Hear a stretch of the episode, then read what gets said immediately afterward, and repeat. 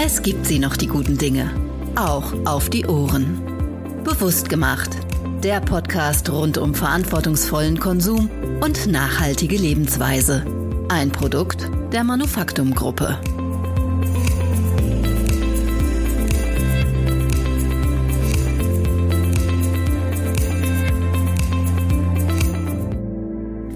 Schön, dass Sie reinhören. Heute geht es um die Rettung unserer Ozeane und ein spanisches Modelabel, das sich genau diese Mission auf die Fahne schreibt.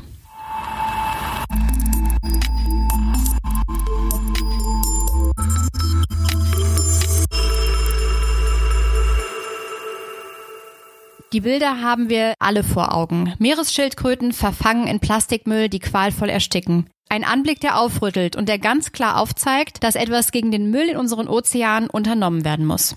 Ein Unternehmen, das sich genau dies zur Aufgabe gemacht hat, ist EcoAlf.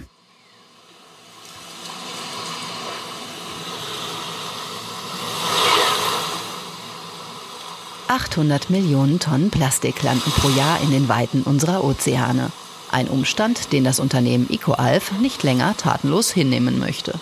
Seit seiner Gründung im Jahr 2009 setzt sich der Hersteller von Textilien für eine Säuberung der Meere von Plastikmüll ein und hat dafür nicht nur eigene Verfahren entwickelt, um alte PET-Flaschen und andere geeignete Kunststoffabfälle in hochwertige Garne zu verwandeln und daraus ressourcenschonende, langlebige und zeitlose Bekleidungsstücke zu fertigen, sondern auch eine eigene Stiftung gegründet, die dabei helfen soll, unsere Weltmeere langfristig von der enormen Plastikflut zu befreien.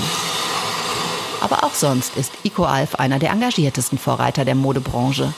Als Mitglied der ZeroNet 2030-Bewegung hat sich das Unternehmen auf der 2019 in Madrid stattfindenden Klimakonferenz der Vereinten Nationen dazu verpflichtet, die eigenen Netto-Treibgasemissionen bis zum Jahr 2030 auf Null zu reduzieren und durch die Verwendung wassersparender Materialien, effizienterer Färbeprozesse sowie dem Verzicht auf schädliche Chemikalien ist es dem Unternehmen außerdem gelungen, den eigenen Wasserverbrauch auf ein Mindestmaß zu senken. Damit die natürlichen Ressourcen unseres Planeten auch für die nächsten Generationen erhalten bleiben.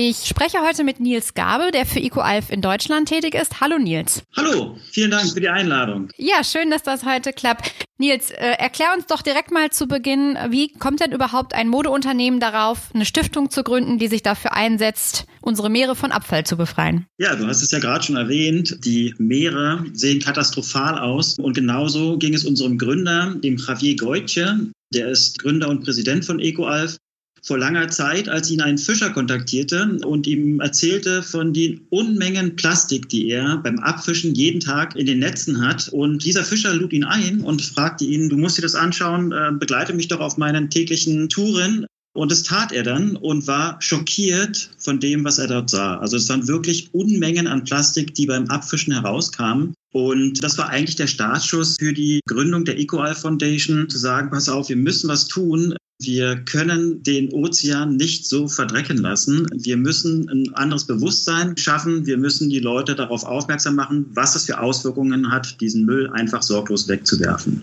Hm.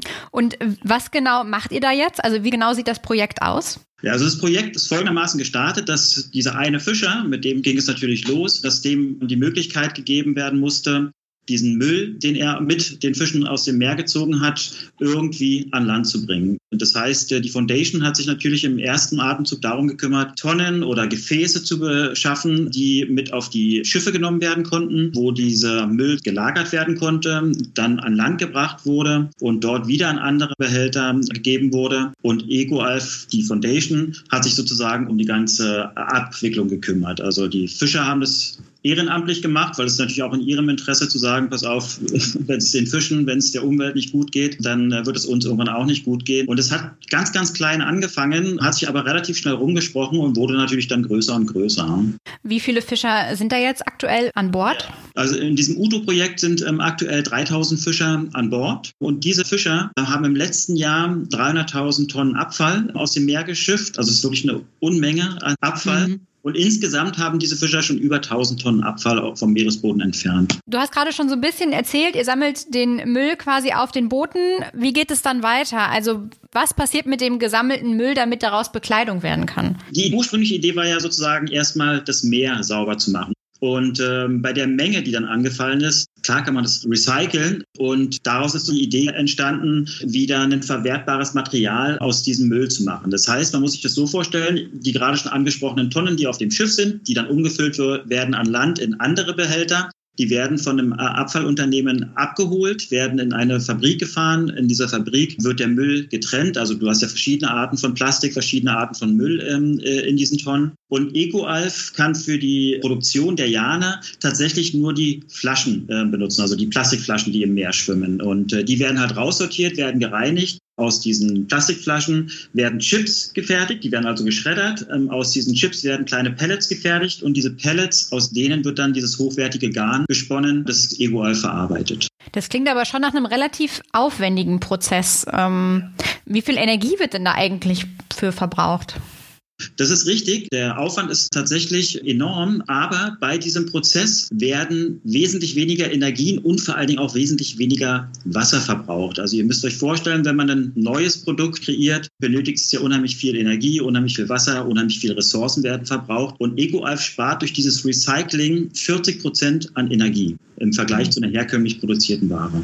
Jetzt hast du gerade schon die Menge an Müll genannt, die da aus den Meeren gefischt wird. Wie viel Garn da am Ende dann bei rumkommt aus diesem ganzen Müll, der gesammelt wird? Also das Warengewicht sozusagen äh, beläuft sich ja dann auf das Gleiche. Es gibt ja keinen Abfall. Also das Plastik, was du im Vorfeld hast, wird ja nur wieder zu einem Garn ähm, gesponnen. Ne? Wenn ich mir jetzt vorstellen muss, ich habe so eine PET-Flasche und daraus wird Garn gemacht. Kannst du mir zum Beispiel sagen, wenn ich jetzt so einen Rucksack bei euch kaufe, wie viele PET-Flaschen da drin stecken? Das steht immer drauf. Also wir haben auf unseren Etiketten, steht draußen immer drauf, dieses Teil, das du gerade trägst, ist aus 700 Plastikflaschen gefertigt oder mhm. aus 1000 Flaschen, je nachdem, was du für einen Artikel oder was du für eine Flasche hast. Ne? Also das kann man dann doch relativ genau sagen. Okay. Ihr seid mittlerweile ja mit euren Kollektionen in vielen Ländern vertreten. Wenn jetzt immer mehr Produkte verkauft werden, führt das dann auch automatisch dazu, dass eure Aktivitäten mit der Stiftung zunehmen und mehr Müll aus den Meeren gesammelt wird? Ja, also prinzipiell muss man sagen, dass es natürlich zwei verschiedene Paar Schuhe sind. Ne? Also die ähm, Foundation ist eine Geschichte. Da geht es wirklich darum, Leute zu educaten, ein Bewusstsein zu schaffen, was passiert, wenn wir äh, nach wie vor neue Ressourcen verbrauchen und äh, Müll einfach sorglos entsorgen. Und EcoAlf, die Lifestyle-Marke, ist natürlich eine andere Geschichte. Nach wie vor können wir sagen, dass parallel unsere Foundation auch gewachsen ist, unabhängig jetzt vom ähm, Wachstum von EcoAlf. Das liegt einfach daran, dass dieses Projekt, das wir ursprünglich in Spanien gestartet sind, ähm, sich rumgesprochen hat. Und natürlich weltweit gibt es dieses Müllproblem. Also ich erinnere nur an die ähm, Küsten in Thailand, ähm, Griechenland, Italien, Frankreich. Die haben alle genau das gleiche Problem und sind natürlich auch auf uns zugekommen und haben gesagt, Leute, könnt ihr uns auch helfen? Wir ähm, würden das gern genauso angehen. Das heißt, die Foundation ist über die Grenzen Spaniens gewachsen. Das heißt, heißt, wir arbeiten mit diesem Projekt jetzt in Thailand, Griechenland, Italien zusammen. Frankreich ist jetzt mit an Bord und das ist natürlich ein enormes Wachstum, was da stattfindet, was die Foundation betrifft. Hm. Habt ihr da auch noch Partner, die euch da unterstützen, wenn du sagst, dass ihr so rasant wächst? Äh, schafft ihr das allein oder? Da sind durchaus Partner vor Ort, also Regierungen teilweise, Non-Profit-Organisationen, die sich in dem Bereich auch schon aufgestellt haben. Aber EcoF ist, äh, die Foundation ist der Treiber sozusagen, ne, die das mhm. Ganze initiiert und ins Leben ruft. Und wir holen uns dann sozusagen Spezialisten und Partner halt vor Ort dazu, genau.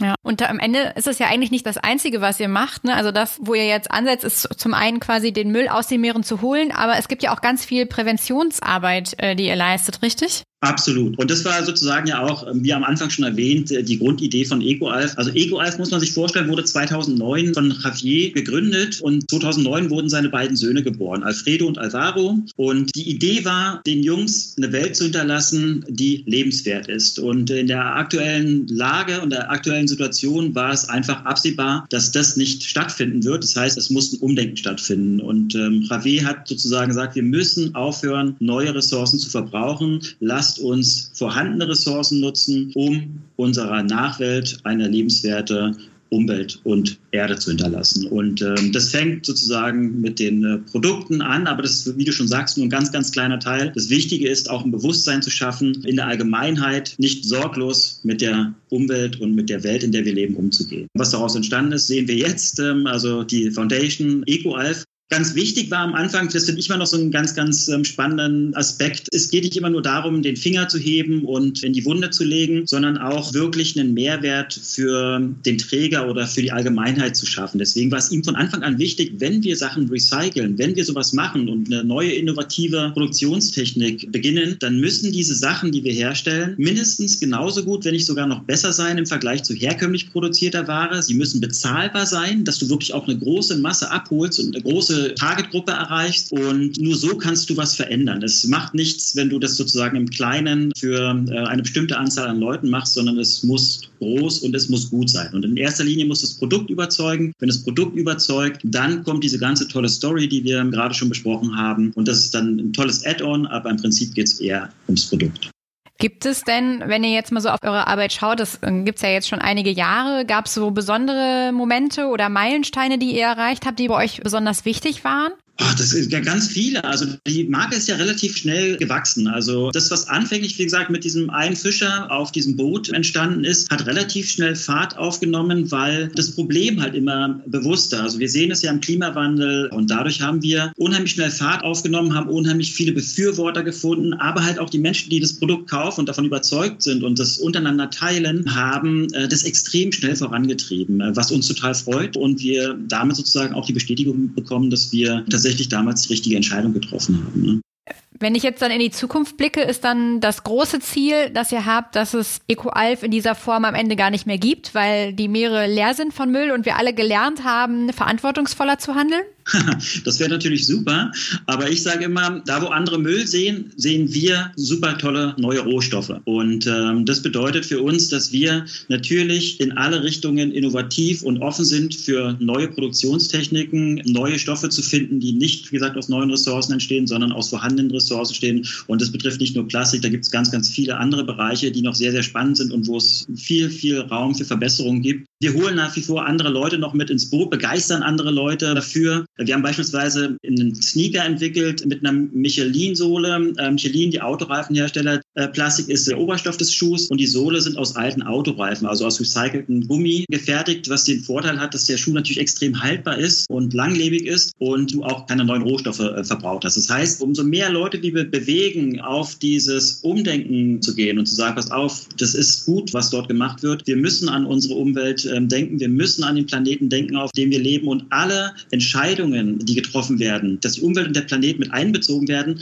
wenn das viel mehr Leute machen, dann können wir was erreichen. Und äh, das ist eigentlich unsere Mission. Ich meine, es ist ja super spannend, ne, dass ihr da ja auch noch äh, rechts und links schaut, wo es noch Recyclingmöglichkeiten gibt. Autoreifen hast du jetzt schon genannt. Gibt es da noch was anderes, was du uns vielleicht verraten darfst, an dem ihr arbeitet?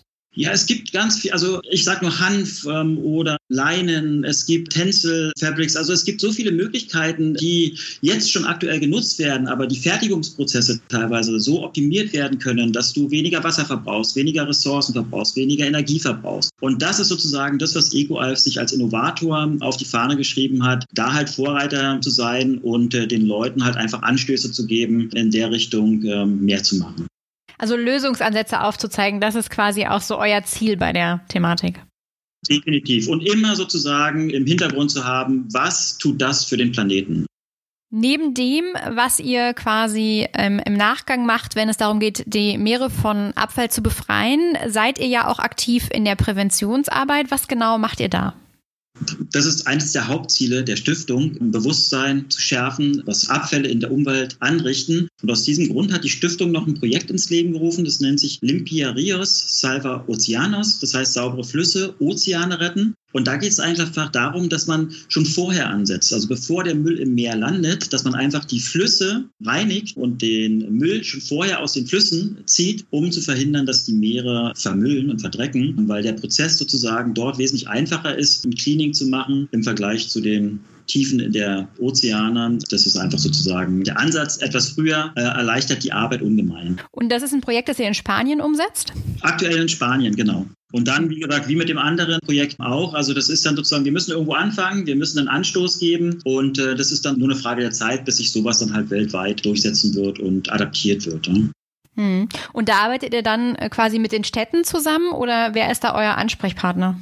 Genau, freiwillige Städte, äh, Organisationen. Es gibt ja unheimlich viele Umweltorganisationen, in denen man sozusagen auch eine Plattform schafft oder wo sich viele Leute zusammentreffen können, um äh, das gemeinsame Ziel zu verfolgen. Und äh, da gibt es so viele Schnittstellen und Ansätze, das einen riesen, riesen Zuspruch hat und sehr, sehr effektiv funktioniert aktuell schon. Ich meine, das klingt ja jetzt auch tatsächlich nach einer Menge Arbeit. Kannst du einmal sagen, wie viele Leute bei euch in der Stiftung arbeiten? Wir haben ja, wie gesagt, feste Mitarbeiter, ähm, ja. freie und wie gesagt, wir haben halt viele Leute, die halt auch als ähm, externe Leute an den Projekten beteiligt sind. Deswegen habe ich da keine genauen Zahlen. Ne? Und vielleicht auch bei dem Wachstum ist es halt auch immer schwierig zu sagen. Ne? Mhm. EcoAlf ist ja eine ziemlich starke Marke mit überzeugenden Produkten.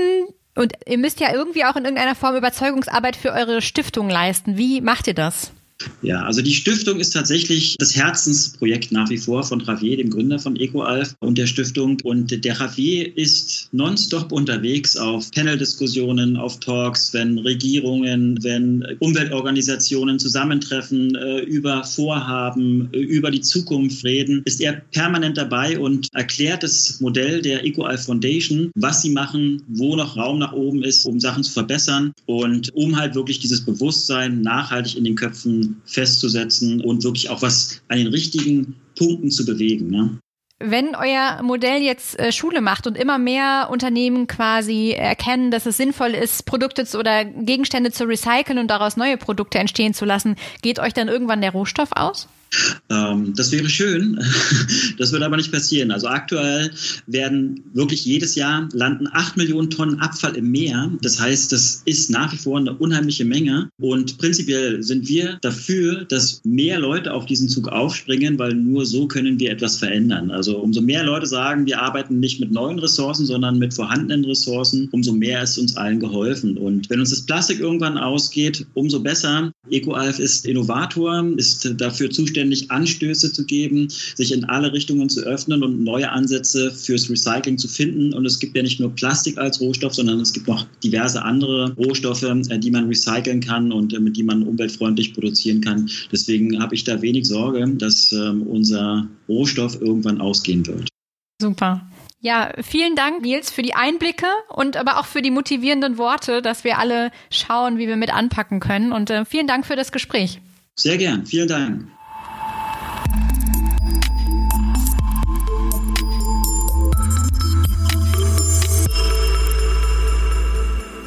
Vielen Dank Ihnen fürs Zuhören. Wenn Sie mögen, hören Sie auch in zwei Wochen wieder rein. Dann spreche ich mit Eva und Holger Danneberg von der Firma Werkhaus über ihr Engagement in der Region Wendland.